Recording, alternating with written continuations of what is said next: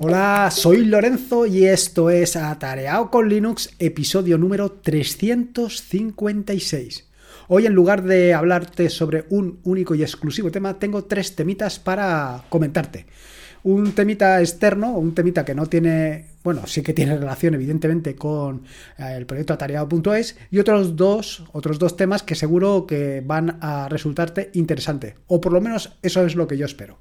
El primero de los temas es sobre el open source, sobre algunas de las noticias que han aparecido recientemente relacionadas directamente con el open source. Una, por un lado, es la vulnerabilidad del Log4Shell, y luego está la otra de las noticias referentes a una decisión, desde mi punto de vista completamente desafortunada, de Marac Squires de modificar dos de sus, y digo sus entre comillas, aunque claro, lo digo pero no lo puedes ver, eh, dos de sus librerías, en concreto ColorsJS y Fakers.js. Eh, ¿Por qué te quiero hablar de esto? Bueno, recientemente he escuchado diferentes opiniones en referencia a todo esto, ¿no? En referencia al tema de del open source y de pues que eh, por un lado la, vulnerabilidad del Log4Shell y por otro lado la decisión pues de Marac Squires. Respecto al tema de la vulnerabilidad de Log4Shell, bueno, al final eh, esto es open source, el desarrollador hizo su aplicación, la estará manteniendo o no, no tengo ni idea, porque realmente ni he entrado a ver el repositorio ni cosa que se le parezca, pero ha surgido una vulnerabilidad y supongo que ya la habrán arreglado. Sé que se ha ido parcheando, pero en fin, que se le ha dado una solución. ¿Esto es un drama? Pues yo desde mi punto de vista es una cosa normal, pues eh, es el desarrollo habitual del software. Eh, vaya, estamos a la orden del día cuando escuchamos vulnerabilidades, no solamente en librerías que mantienen eh, personas concretas, sino en librerías, en herramientas, en MacOS, Linux, Windows, esto está al orden del día. Que haya una vulnerabilidad en una librería que se utiliza de forma masiva, bueno, pues a nadie le tiene que escandalizar ni nada por el estilo. Más bien todo lo contrario. Me refiero a que, que alguien encuentre la vulnerabilidad y la denuncie, está fantástico, porque se puede parchear. Otra cuestión totalmente contraria es eh, que se conozca la vulnerabilidad y no se denuncie. Eso sí que es realmente peligroso. Aquí donde viene es la otra parte y es el tema de eh, el mantenimiento que se le dedica a determinado software o determinadas aplicaciones open source o determinadas librerías open source que se utilizan eh, de forma masiva. Esto es lo que comentaré a continuación, en base a lo siguiente. Eh, el, que es la parte desafortunada de Mark Squires de modificar dos de sus librerías open source, que tiene una relación directa con lo anterior.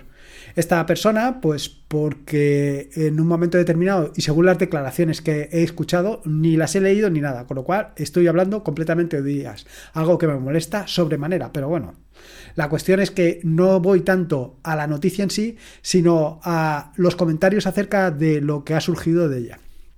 Y es el tema de que, bueno, pues esta persona eh, en un momento determinado decide introducir eh, determinadas modificaciones en sus librerías y, vuelvo a repetir que entre de sus librerías, entre comillas, porque, pues según sus declaraciones o según lo que he oído, eh, no estaba de acuerdo con que determinadas empresas, grandes empresas, utilicen sus librerías y no le donen y no hagan donaciones para soportar el proyecto.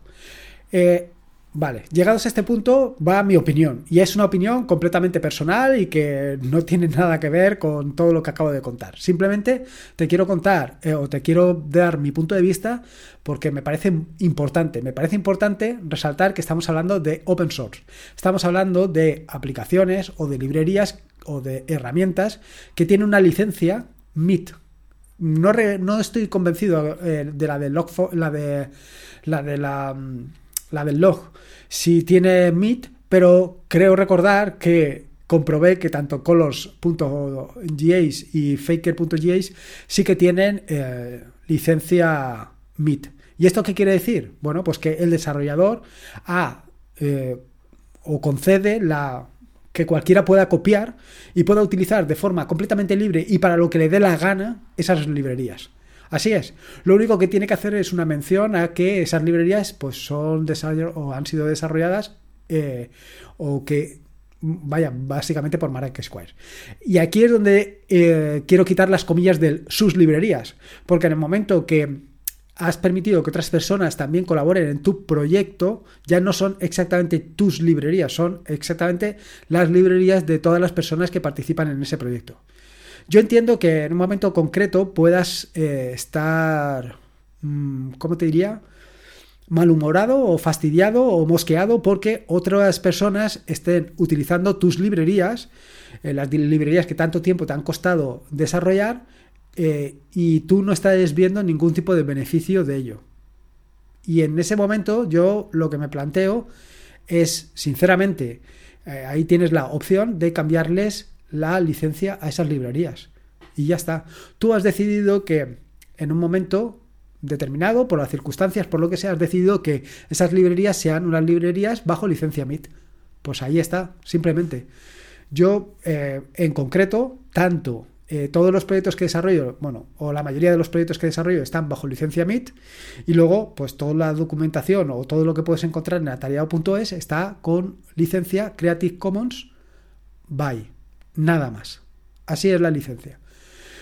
Quiero decir, con todo esto, y no quiero extenderme mucho más, que lo importante es ser consecuente con la licencia que tienes, con independencia de lo que puedan hacer los demás. Tú has puesto esa licencia, has puesto, te has decidido por una licencia MIT, una licencia completamente libre, con una licencia con unas restricciones mm, muy reducidas, pues hay que ser consecuente con eso. Lo que no puede ser es por que tú mismo vayas contra tu propia licencia. No sé si me explico. No lo termino de ver. Me parece, vaya, yo creo que fue algo completamente desafortunado. Y respecto a las donaciones, eh, aquí es un poco lo que comento siempre. Eh, miramos mucho eh, la paja en el ojo ajeno y no miramos la viga que tenemos en el propio. Sinceramente, no donamos. Pero no es que no donen las empresas grandes, que todo lo contrario de lo que se pueda pensar. Las grandes empresas no solamente donan, sino que además ponen a desarrolladores para que desarrollen de forma evidentemente que va a repercutir sobre el código final. O sea que ahí sí, y muchos de nosotros eh, simplemente utilizamos open source y no hacemos ningún tipo de donación. Es más, ya lo he comentado en más de una ocasión. por ejemplo, para el proyecto atareado.es, pues hay mucha gente que dona, o sea, te diría que incluso hay más gente eh, de anglosajona que dona que de habla español. O sea, es que es así. No somos de donar. ¿Qué le vamos a hacer? Pero lo que no podemos hacer es no donar y criticar a los demás. Eso es lo que es inconcebible para mí. Yo eso sí que no lo termino de ver.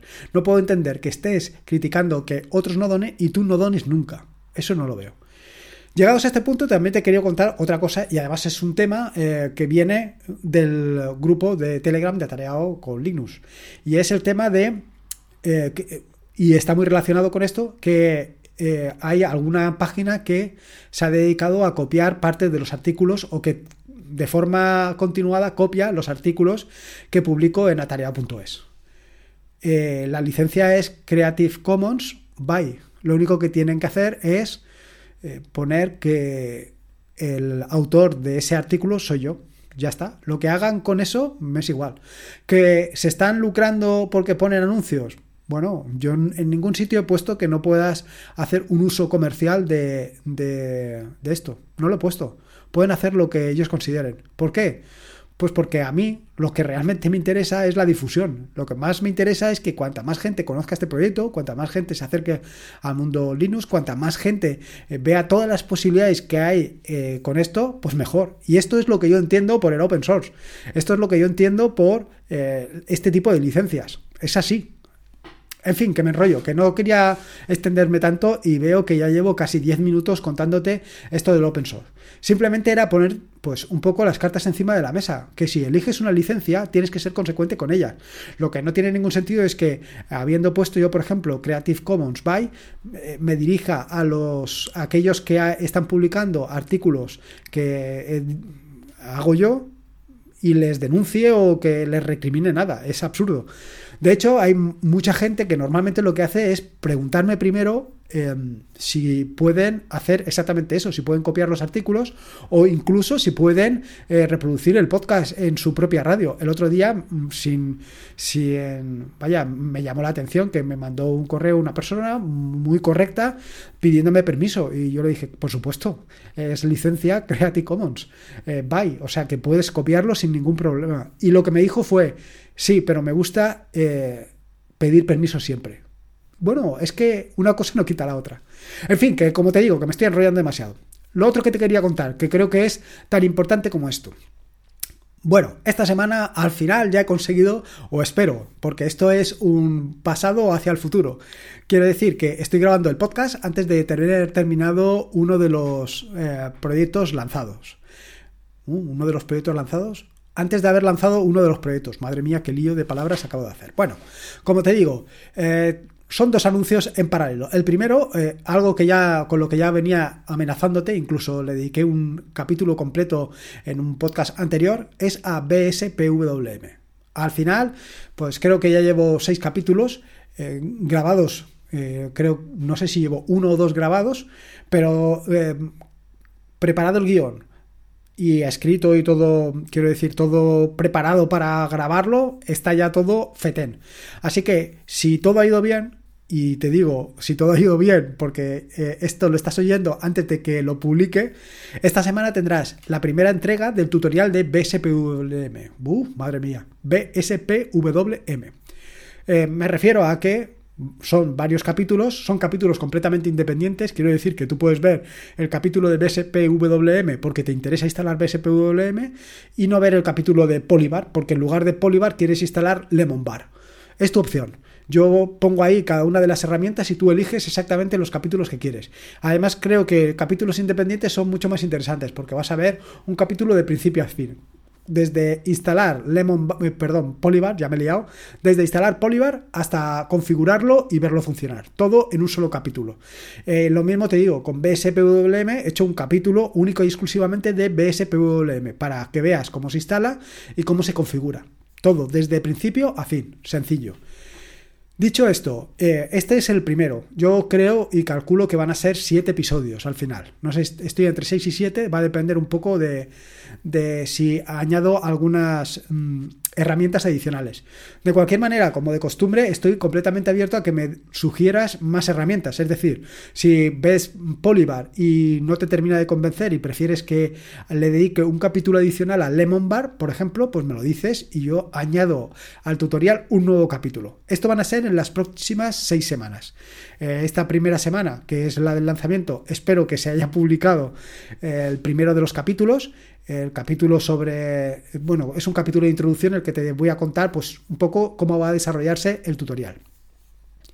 Y luego a lo largo de las próximas semanas pues va primero cómo instalar ese BSPWM y SXHKD, el siguiente es cómo instalar Polybar, el siguiente cómo instalar Rofi, el siguiente cómo instalar, en fin, así sucesivamente todas y cada una de las herramientas más las herramientas que tú me sugieras. Este es el primero. Como te dije en episodios anteriores, a continuación de este pondremos el de Sway. De manera que vas a tener eh, tanto las posibilidades de tener un Tiling Window Manager, un gestor de ventanas de tipo mosaico en eh, Xorg y que también lo vas a poder tener utilizando Sway en Wayland. Ya pues va a depender un poco del tipo de escritorio que estés utilizando, del servidor que estés utilizando y de lo que tú quieras hacer. Al final es dar todas las posibilidades para que tú puedas elegir exactamente con cuál te quieres quedar. Este es el primero de los tutoriales que voy a publicar. El segundo no es exactamente un tutorial y no sabía exactamente cómo enfocarlo. Al final va a ir dentro de la parte de tutoriales, dentro de la parte de tutoriales del proyecto tarea.es, pero no es exactamente un tutorial, porque, eh, ¿cómo te lo diría yo? Son recetas de cocina. Bueno, a ver, no me entiendes. O sea, no me malinterpretes. No vais a, pensar que ahora me voy a dedicar a la cocina, ni más lejos. Eh, se trata de recetas de cocina, pero para Docker. Ojito, ¿eh? a ver si me explico. Lo que. El, vaya, el proyecto le he llamado self-hosted. Que esto me viene a recordar eh, una, pequeña población que hay en Austria, que es hashtag, que realmente me impresionó muchísimo. Y claro, esto de self-hosted, pues me recuerda a hashtag. Bueno, en fin, tonterías mías. La cuestión es que, ¿qué es esto de self-hosted? ¿O qué es esto de autoalojado? Es un proyecto en el que te voy a dar eh, distintas, em, como te digo, distintas recetas, distintos Docker Compose para que puedas crear tu propio autoalojado. Es decir, que quieres tener un servidor, que quieres tener un, blog en internet, lo puedes tener. te voy a poner un Docker Compose para que veas cómo puedes tener tu WordPress, por ejemplo, autoalojado en un servidor. Igual que te digo WordPress, te puedo decir cualquier otro tipo de, servidor. Lo mismo te voy a decir con File Browser, lo mismo te voy a decir con Gotify, lo mismo te voy a decir con... Eh, a ver, ahora se me ha ido de la pinza con, bueno, en fin, con todas las eh, distintas herramientas que he ido contándote en distintos episodios del podcast. Pero no solamente esto, sino muchas más. Quiero decir, al final se trata de todas las que durante este tiempo he estado levantando en el servidor y probando, pues tenerlas también en eh, lo que es el Docker Compose para que simplemente sea copiarlo y levantarlo y a funcionar. Evidentemente tendré que hacer pequeños eh, detalles o tendré que hacer pequeñas modificaciones en cada uno de los Docker Compose, pero eh, los vas a tener disponibles desde el repositorio de GitHub, con lo cual con un simple git clone vas a poder poner esto en funcionamiento. Me queda un detalle, un detalle que veremos cómo lo afronto, y es el detalle de eh, cómo puedo hacerlo esto todavía más sencillo. Es decir, cómo puedo ponerte para que no sea tan complicado eh, o, sea mucho más sencillo, eh, ahí es lo que yo busco, sea todavía mucho más sencillo esto de que pongas en funcionamiento un Docker Compose. Eh, no, no, sé, estoy dándole vueltas ahí a la cosa, pero lo que sí que quiero es que sea súper sencillo. Entonces, la idea es la siguiente, la idea es que con cada uno de los capítulos del tutorial, con cada uno de los capítulos del tutorial o como le quieras llamar, de self-hosted, eh, lo que hagas es, o, sea, lo que hay es un vídeo, un vídeo en el que me veas exactamente hacer esto que te estoy diciendo, es decir, descargar el Docker Compose y levantarlo y que veas cómo funciona. Me parece algo realmente sencillo, práctico e interesante. Por supuesto que, claro, esto tiene una parte contraproducente y es que pues limita tu aprendizaje de Docker. Quiero decir, si ya estás muy habituado a Docker, eh, si ya conoces o lo tienes muy de la mano Docker, pues, pues bueno, pues te va a venir fantástico porque son, como te digo, recetas de cocina de mm, contenedores o de servicios. Vale, fantástico. Si no tienes eh, muy de la mano Docker, bueno, pues ahí tenemos un pequeño inconveniente, de ahí tenemos un pequeño problema. Porque eh, cuando te encuentres con una situación que no sabes cómo resolver, pues estarás atascado. La idea es que sea súper sencillo. Quiero decir, la idea es que sea lo más sencillo posible para que tú puedas tener cualquier servidor, eh, cualquier servicio funcionando perfectamente. Y no solamente esto, sino un poco empujarte a ir aprendiendo. Por eso en el capítulo de introducción sobre el hosted lo que te hablo es de eh, dónde puedes o dónde tienes información para el caso de que quieras aprender Docker, de que quieras aprender sobre la terminal, en fin, básicamente te doy las directrices para que continúes en atarea.es, donde puedes encontrar el tutorial correspondiente a Docker, donde tienes el tutorial correspondiente a la terminal, etcétera, etcétera. Pero bueno, estos son opciones, estos son posibilidades. Luego tú haces lo que quieras. Quiero decirte que si simplemente con el descargarte el Docker Compose ya tienes las herramientas que buscabas, pues para qué más. Simplemente lo tienes ahí. Al final, esto es algo que ya comenté en un episodio anterior del podcast sobre la soberanía, soberanía, digital. Es decir, se trata de que tú tengas todas las herramientas para que tú tengas la posibilidad de decidir qué es lo que quieres hacer. Es decir, si quieres eh, tener tu propio servicio autoalojado y hacer lo que a ti te dé la gana, pues eh, lo utilizas. ¿Que quieres tener las fotografías en, Google Fotos? Pues las tienes. Pero tienes siempre la posibilidad de decidir qué es lo que quieres hacer. Si quieres tener las fotografías en Google Fotos, se las quieres tener tú. Si quieres tener tú un servidor de correo electrónico o quieres utilizar un servidor de correo electrónico de terceros. Que quieres tener tú un servidor de archivos, puedes tenerlo tú o contratárselo a terceros. Esa es la soberanía digital. Ahí es donde tú puedes decidir exactamente qué es lo que quieres hacer. Si quieres contratar un servicio de terceros o simplemente quieres tenerlo tú levantado porque te interesa. Punto. ¿Para qué más? Simplemente porque te interesa. En fin, ya ves, estos son los dos proyectos que lanzo esta semana. El primero correspondiente, como te digo, a BSPWM y el segundo correspondiente a Self-Hosted. Ya ves tú el nombrecito que me he buscado.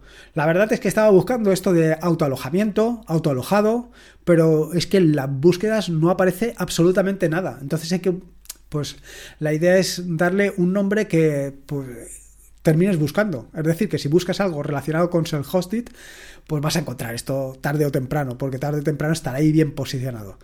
Y luego el otro proyecto, el proyecto correspondiente a BSPWM. No sé si ya lo he dicho, la verdad es que ya me estoy liando. En fin, que tienes ahí los dos proyectos, self-hosted y BSPWM.